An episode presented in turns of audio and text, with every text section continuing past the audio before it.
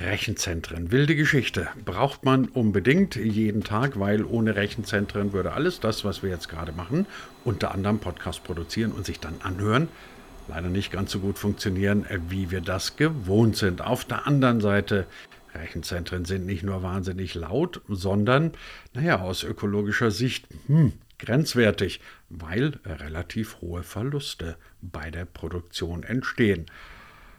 Möglicherweise fragt ihr euch jetzt, wieso Verluste und was bitteschön haben Rechenzentren mit Nachhaltigkeit und mit unserer Umwelt zu tun? Eine ganze Menge, weil unser geliebtes Internet dann doch eine ganze Menge Energie frisst. Northern Data heißt ein Unternehmen, das unter anderem in Frankfurt sitzt und die bauen Rechenzentren auf eine Art und Weise, die man nachhaltig nennen könnte. Was können die, was andere nicht können? Verrät uns heute Stefan Sickenberger von Northern Data. Und ich kann euch sagen, wenn sich das durchsetzt, dann können wir wenigstens mit ein bisschen besserem Gewissen künftig wieder Podcasts produzieren, Podcasts hören und im Internet unterwegs sein. Die Auflösung also jetzt in der neuen Folge von D25, dem Digitalisierungspodcast von Hybrid 1, gibt es wie immer auf allen handelsüblichen und guten Podcast-Plattformen. Ich bin Christian Jakubetz und ich wünsche erkenntnisreiche 20 Minuten. Herr Sickenberger, wenn es um das Thema Nachhaltigkeit geht, ähm, dann wissen wir alle, großes Thema, ist ein Riesending, wenn wir über Klimawandel reden, wenn wir über unsere Energie reden, all die Dinge, die unseren Planeten belasten. Darüber diskutieren wir dann wahnsinnig gerne im Internet und äh, versuchen uns an digitalen Lösungen. Und genau in diesem Moment werden wir wieder Teil des Problems, weil Rechenzentren, das Internet in Anführungszeichen, wahnsinnig viel Energie verbrauchen, wird uns im Übrigen ja auch immer wieder gerne vorgehalten. Sie sagt, du braucht ihr mit eurem Internet erstmal ein bisschen weniger Energie, bevor ihr uns irgendwie erzählt irgendwas über Nachhaltigkeit. Jetzt kommen Sie bei Northern Data und sagen, wir haben da so die eine oder andere Idee, wie man Rechenzentren so bauen könnte, dass sie deutlich umweltfreundlicher, nachhaltiger und weniger stromfressend werden. Erste Frage, logischerweise, wie geht das? Rechenzentren, das muss man wissen, haben eine Verlustleistung von, von, von circa 60 Prozent heute noch. Das, das, sieht man als Endanwender nicht, ja. Ähm, es wird in einem Rechenzentrum gemessen, welcher Strom wird vom Rechenzentrum konsumiert, welcher Strom wird genutzt, um die Server der Kunden zu betreiben und alles, was dazwischen drin ist, ist Verlustleistung. Das heißt, diese Verlustleistung, die gilt es zu vermeiden aus unserer Perspektive. Und wir bauen Rechenzentren, die diese Verlustleistung von 60 Prozent, die der Standard heute sind, ähm, auf drei bis fünf Prozent bekommen. Erstmal eine ganz naive Frage dazu. Wieso haben Rechenzentren eine so exorbitant hohe Verlustleistung? Also es ist ja nicht nur unökologisch, sondern wahrscheinlich auch unökonomisch. Ja, Verlustleistungen äh, im Stromnetz gibt es immer. Das heißt, äh, jede Leitung ähm, verliert Strom und äh, wir alle kennen das äh, oder erleben das auch zu Hause, wenn wir, äh, wenn wir messen würden. Aber in Rechenzentren wird so eine hohe äh, Stromkapazität verbraucht, dass die Faktoren natürlich da im Gegensatz von einem äh, Einfamilienhaus eine sehr, sehr große Rolle spielen. Das ist mal das eine. Das zweite ist Klimageräte äh, in, in Rechenzentren, USV-Anlagen. Ähm, jeder, jedes Licht, das im Rechenzentrum äh, brennt, wird äh, quasi als Verlustleistung gesehen äh, und am Ende des Tages vom, vom Endkunden, vom Verbraucher mitbezahlt. Rechenzentren folgen ja gewissen Standards, werden eingeteilt, wie ausfallsicher sind diese Rechenzentren und wie wartungsfreundlich sind diese Rechenzentren. Ich gebe Ihnen ein Beispiel für eine Klimaanlage. Ähm, eine Rechenzentrum braucht eine Klimaanlage, um die Abwärme der darin befindlichen Serversysteme zu kühlen. Das Rechenzentrum braucht eine zweite Klimaanlage, falls die erste gewartet wird. Muss diese Kühlung nach wie vor vorhanden sein? Also gibt es zwei. Und das Rechenzentrum braucht eine dritte Klimaanlage, falls während des Wartungsfalls die zweite ausfällt. So laufen permanent drei Klimaanlagen im Rechenzentrum und verbrauchen Strom. Und das ist eben ein Beispiel für die Verlustleistungen, die im Rechenzentrum entstehen. Wie funktioniert das dann konkret, dass Sie diese Verlustleistungen reduzieren können? Weil ich vermute mal, das Problem ist auch anderen bekannt. Ähm, die Frage ist halt, wie kriegt man das gelöst? Wir bauen Rechenzentren, die ohne klassische Klimaanlagen auskommen. Wir nutzen äh, rein die Außentemperatur, ähm, um im Rechenzentrum eine Temperatur zu erzeugen, die ausreicht, um die Serversysteme angemessen und adäquat zu kühlen. Das klingt ähm, ja, äh, komisch. Das klingt erstmal sehr simpel. Ja, das klingt, das klingt simpel, aber das Problem ist natürlich, wie konstant kann diese Temperatur im Rechenzentrum gehalten werden. Ähm, wenn wir die Außentemperatur sehen, die schwankt ja sehr stark über das Jahr. Und äh, in Sommermonaten ist das definitiv ein Thema ähm, mit, mit hohen Temperaturen. Äh, aber wir haben eben Lösungen und Standorte und Projekte, in denen wir das sehr erfolgreich realisiert. Apropos Standorte, ich habe gelesen, dass es bei Ihnen auch die Überlegung gibt, zu sagen, ähm, wir versuchen unsere Rechenzentren dort zu bauen, wo regenerative Energien quasi schon per se vorhanden sind. Ähm, weil es ja heutzutage, wenn ich die Argumentation richtig verstanden habe, kein Problem mehr sei, dass man Daten mal eben in, in, in Bruchteilen von Sekunden von A nach B bewegt, dass also kurz gesagt ein Rechenzentrum ja gar nicht zwingend irgendwo an einem bestimmten Standort stehen muss. Also, so die Conclusio, wenn ich es richtig verstanden habe, bauen wir doch Rechenzentren da, wo es erneuerbare Energien gibt. Habe ich es richtig verstanden? Äh, ja, absolut. Also wir äh, haben Standorte äh, gerade in Norwegen und Schweden. Und das ist ein wunderbares Beispiel dafür, dass wir mit 100 Prozent erneuerbaren Energien Rechenzentren betreiben können. Und wir können auch no erneuerbaren Energien fördern dadurch. Also die, die Entwicklung ähm, von ähm, Solaranlagen, von, von äh, Hydroparks, von äh, Windanlagen. Das Problem bei erneuerbaren Energien ist ja immer, dass äh, das Produzieren des Stroms äh, abhängig ist ja, von, von der Sonneneinstrahlung, von dem Wasser, das da ist, von dem Wind, der gerade läuft. Und wir äh, als äh, Northern Data betreiben ja auch äh, Plattformen, in denen wir nicht nur Rechenzentren bauen, sondern eben auch Hardware betreiben und Software betreiben für Kunden. Wir können die sogenannte Workload, also was läuft auf diesem System, ähm, sehr gut steuern. Das heißt, dass wenn weniger Energie im, im Stromnetz vorhanden ist, können wir unsere Rechenzentren zu weniger Energieverbrauch zwingen. Also das heißt, die Systeme, die da drin laufen, dann ähm, hat dieses System nicht 100 Prozent äh, Leistung, aber in einem solchen Rechenzentrum laufen ja 6.000, 7.000, 8.000 Serversysteme. Ich kann Teile davon für einige Zeit äh, herunterfahren, um weniger Strom und damit äh, weniger Abwärme, also weniger Strom zu verbrauchen, um äh, weniger Abwärme zu generieren. Und damit kann ich Energieprovidern, also denjenigen, die uns die Energie bereitstellen, helfen, ihre Anlagen zu bauen. Dafür unterstützen sie uns zum Beispiel im Bau der Rechenzentren damit, dass wir große Energiekapazitäten von den Energielieferanten bekommen.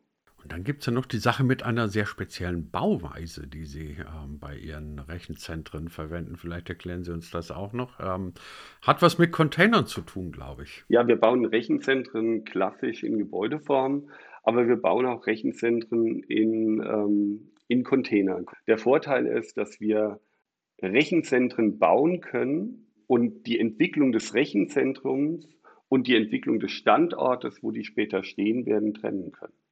Das heißt, wir können ähm, Rechenzentren für unseren Bedarf der nächsten zwölf Monate ähm, fertigen ähm, und parallel mit den, mit den Stromlieferanten und den äh, Eigentümern von Standorten und äh, Gebieten quasi sprechen, um dort eben diese Container aufzustellen. Und ähm, das bringt uns natürlich einen, einen, ganz großen Geschwindigkeitsvorteil, wenn wir dann so weit sind, dass wir einen Standort ausstatten müssen mit einem Rechenzentrum.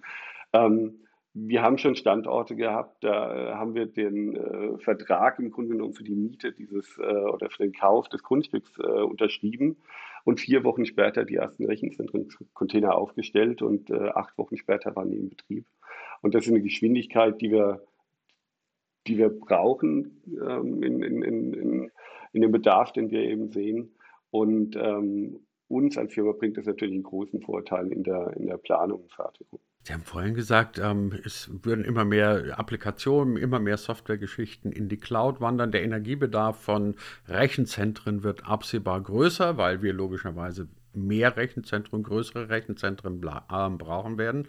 Können Sie es in etwa quantifizieren oder absehen, wo die Entwicklung in den nächsten Jahren hingehen wird, in welchen Dimensionen Rechenzentren wachsen werden? Wir, wir könnten die Kapazität, die in Frankfurt gebraucht wird, an Rechenzentren ähm, verdoppeln. Ja? Ähm, das heißt, ähm, wir wissen, dass Kapazitäten äh, in den nächsten 10, äh, 15 Jahren benötigt wird, die weit über das hinausgehen, was wir heute, heute sehen. Ähm, und äh, heute konzentrieren sich ja viele Firmen dann auf Ballungsgebiete wie Frankfurt, weil, weil das heißt, da ist der D-Kix, also D-Kix ist ein Internetknoten sehr, sehr großer. Und man sagt, äh, eben die Latenzzeiten, die Geschwindigkeit bis zum Internet zu kommen, ist dann sehr, sehr kurz.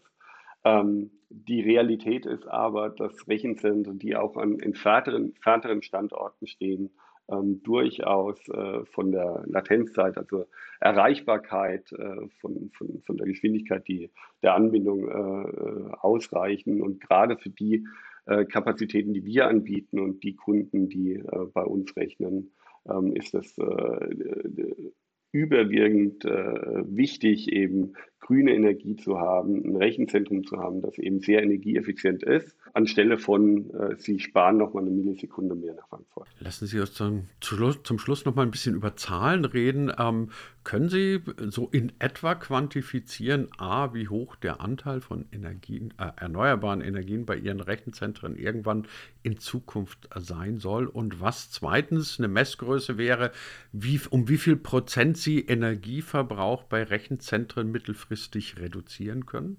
Lässt sich das sagen oder ist es noch zu früh für konkrete Zahlen? Also wenn wir äh, von den Rechenzentren äh, in Europa, äh, inklusive Norwegen, von uns sprechen, haben wir einen erneuerbaren Energieanteil von 90 Prozent heute. Und also wenn wir über unsere, unsere Firma sprechen. Wenn wir über die Verlustleistung sprechen, ich hatte es vorhin gesagt, ähm, dass wir Verlustleistungen von 5 bis 3 Prozent nur noch haben. Und ich glaube, wichtig ist da zu verstehen, ähm, woher kommt denn das und warum können wir das eben realisieren und äh, warum machen das andere nicht oder warum wird das eigentlich nicht gemacht? Ja? Ähm, Sie sind ein Technik-Podcast, Sie, Sie, wissen, dass äh, äh, neue ähm, Softwareentwicklung nicht mehr auf äh, klassischer Software basiert, die quasi auf Serversystemen installiert ist, sondern dass Software heute in sogenannten Docker-Containern ja, ähm, äh, deployed wird und eigentlich äh, nicht mehr auf einem System läuft, sondern auf vielen Systemen gleichzeitig läuft. Ähm, und daraus, äh, das kommt aus der Entwicklung Cloud, das kommt aus äh, der Entwicklung äh, Multi-Site, also ein Anwender oder eine Firma nutzt mehrere Standorte, um ihre Software dort zu betreiben. Und wenn ich als derjenige, der als der Kunde der Rechenzentren nutzt, mehrere Standorte gleichzeitig nutze, um meine Software eben zu, zu verteilen, und dann ist ja die Frage, müssen Rechenzentren noch wie vor 20 Jahren gebaut sein? Oder können wir Rechenzentren bauen, die eben so angepasst sind, dass sie diesem neuen Softwarestandard, dem neuen Betriebsstandard eben entsprechen.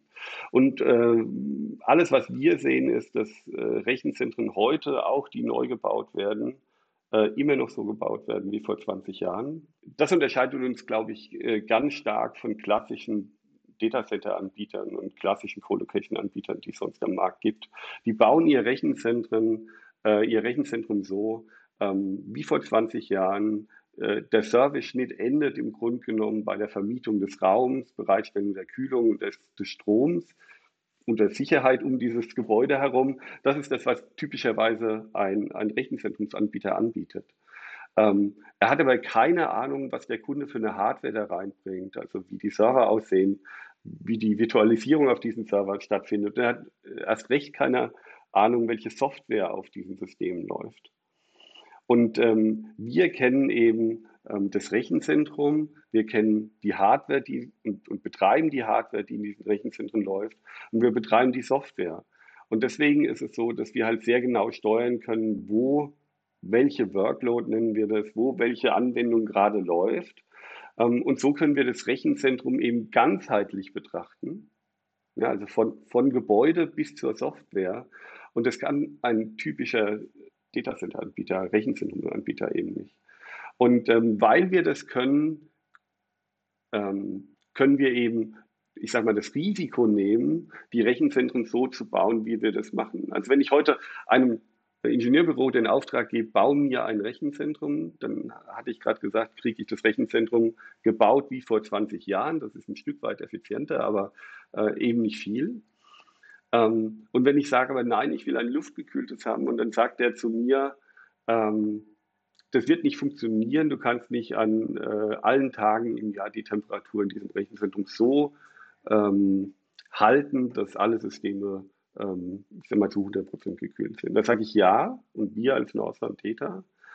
Ähm, aber weil wir an fünf Tagen im Jahr die Temperatur im Rechenzentrum nicht zu 100 Prozent so halten können, wie wir das bei Vollauslastung, also 100 Prozent Last benötigen, müssen wir doch nicht an 360 Tagen im Jahr ein überdimensioniertes System betreiben und bauen, das dann jeden Tag an, von diesen 360 Tagen zu viel Strom verbraucht. Und ich glaube, das ist der gewaltige Unterschied. Und wir können das, weil wir eben Rechenzentrum Hardware und Software betreiben. Also, liebe Community von äh, D25, wir wissen jetzt, dass es nicht nur darum geht, Rechenzentren effizient und ökonomisch zu betreiben, sondern dass es nebenbei, in Anführungszeichen nebenbei, auch noch möglich ist, äh, Rechenzentren deutlich ökologischer, nachhaltiger und regenerativer zu machen. Wie das geht, haben wir heute besprochen mit dem COO von Northern Data, mit Stefan Sickenberger. Herr Sickenberger, ganz herzlichen Dank dafür dafür.